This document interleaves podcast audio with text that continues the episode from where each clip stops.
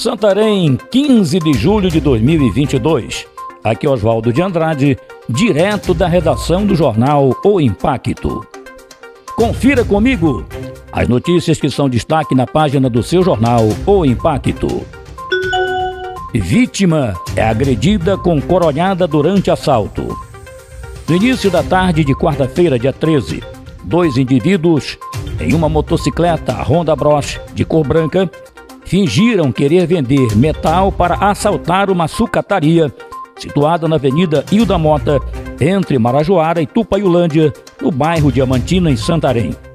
Segundo informações iniciais, durante o assalto, a vítima, identificada como Jorge Martins, recebeu uma coronhada na ação. A arma dos assaltantes disparou um tiro que atingiu a parede.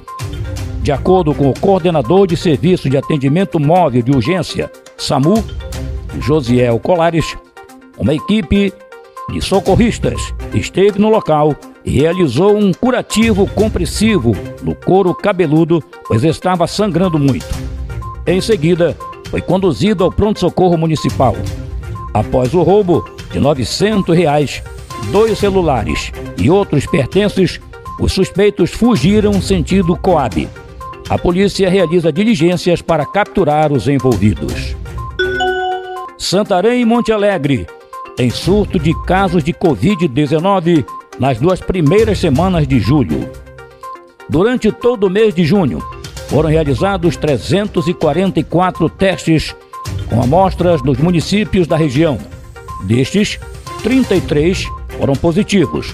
Apenas nos primeiros 13 dias de julho, já foram realizados 298 testes, dos quais 134 tiveram resultado positivo para a Covid-19.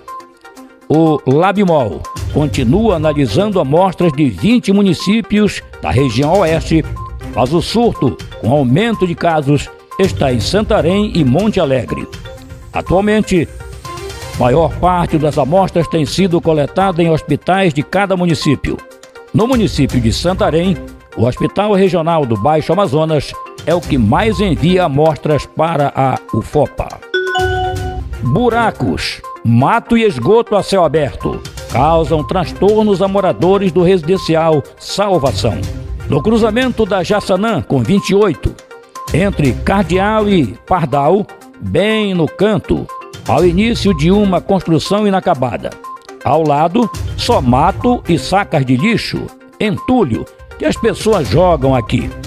Na Pardal e Talhamar, também mais mato. Não sabemos se esses terrenos pertencem à prefeitura ou se é de terceiros, mas tem alguns que possuem placas do vereador Agnaldo Promissória. Bem próximo à igreja, também só mato.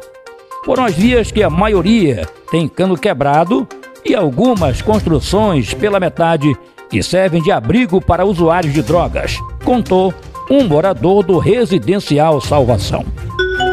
Para mais notícias, acesse www.oimpacto.com.br. Um ótimo final de semana a todos.